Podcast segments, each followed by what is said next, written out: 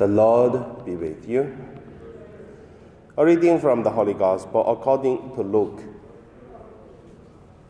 Jesus said to the disciples, Know this, if the owner of the house has known at what hour the thief was coming, he would not have let this hour be broken in two. You also must be ready for the Son of Man is coming at an expected hour. Peter said, Lord, are you telling this parable for us or for everyone?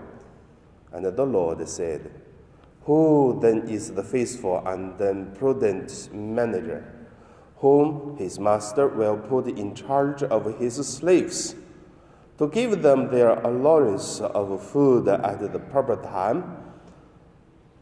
Blessed is that slave whom his master will find at work when he arrives.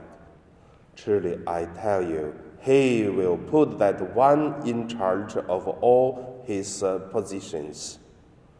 But if that slave says to himself, My master is delayed in coming, and if he begins to beat the other slaves, men and women, and to see, eat and uh, drink and get drunk. The master of that slave will come on a day when he does not expect him, and at an hour that he does not know, and will cut him in pieces, and put him with the unfaithful. That slave who knew what his master wanted, but did not prepare himself or do what was wanted, will receive a severe beating. But the one who did not know and did what deserved a beating will receive a light beating. From everyone to whom much has been given, much will be required. And from the one to whom much has been entrusted, even more will be demanded. The Gospel of the Lord.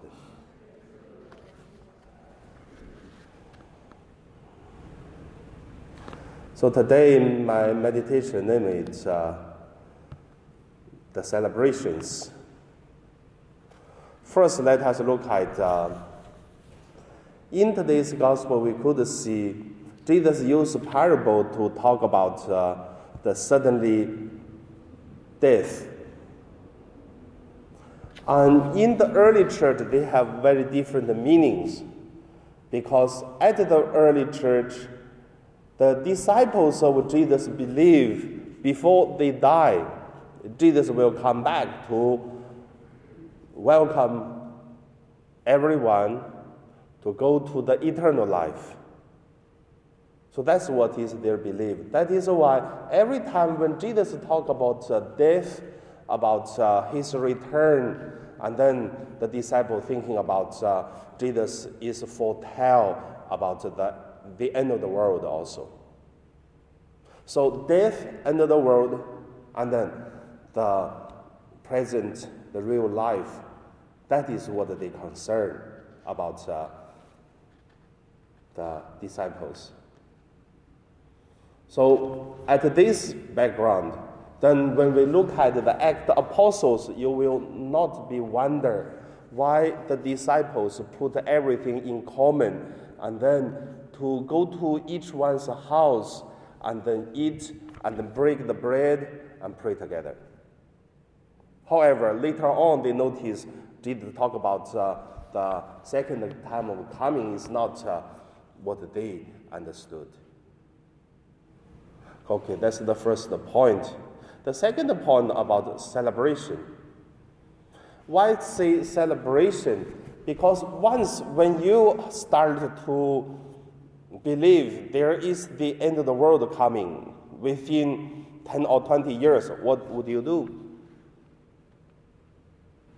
You have to celebrate your life every day. But also, people forgot that one person's death it is the end of the world for that person already. You don't need everyone die in the whole world. It is the, it the end of the world. But however, we just think about ourselves. We don't think about the whole world. Or some people just think about the whole world, but ignored that one person's death is the end already. So, however, whatever the end of the world or end of the person's life, our life need to celebrate. The third point I want to see is uh, one of uh, SVD priest who work in Canada is a Filipino priest. So he wrote one reflection about a celebration of his uh, parents' uh, uh, wedding anniversary. I don't know how many, maybe 50 years. Normally, it's a big celebration. So I remember when, when I was in Philippines, every month I do celebration someone's uh, anniversary of uh, wedding, their marriage for 50 years, 25 years. I even make a, a reward uh, paper, and then to them, you are registered in our parish that celebrated the 50 years anniversary. So you are the how many couples? I remember. So I marked 58 couples already.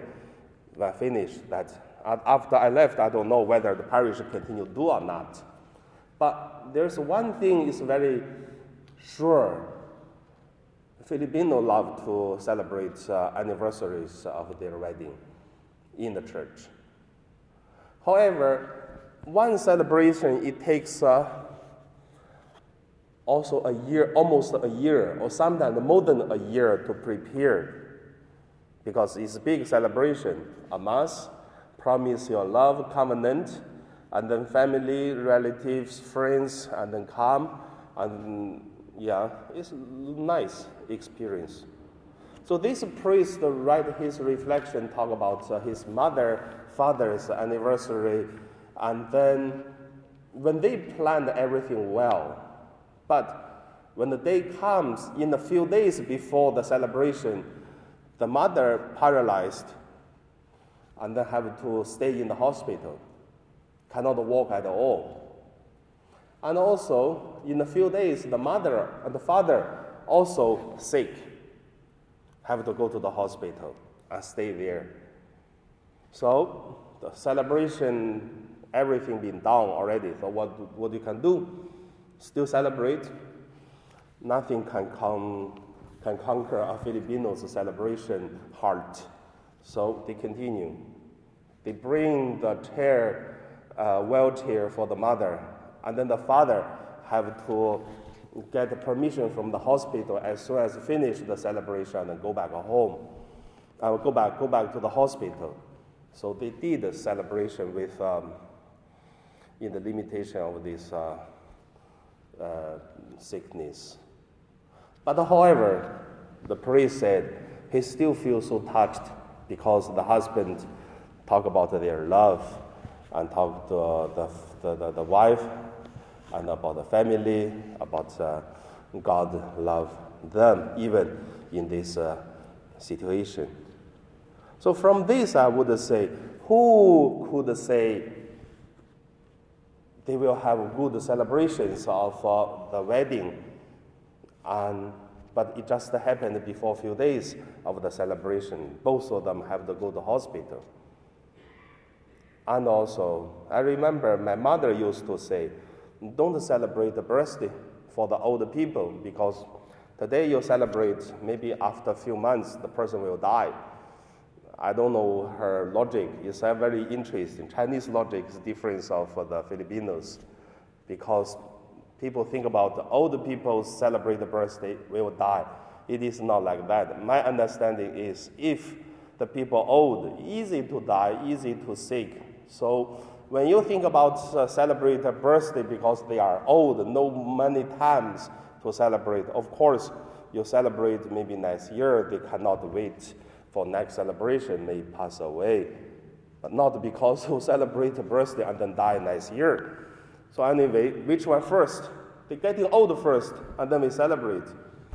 But anyway, from these uh, stories, simple things, I hope each of us learn one thing One person could pass away in short time and then celebrate our life every day and do what's the will of God and then don't wait. Our life is passing during our waiting. Now we pray.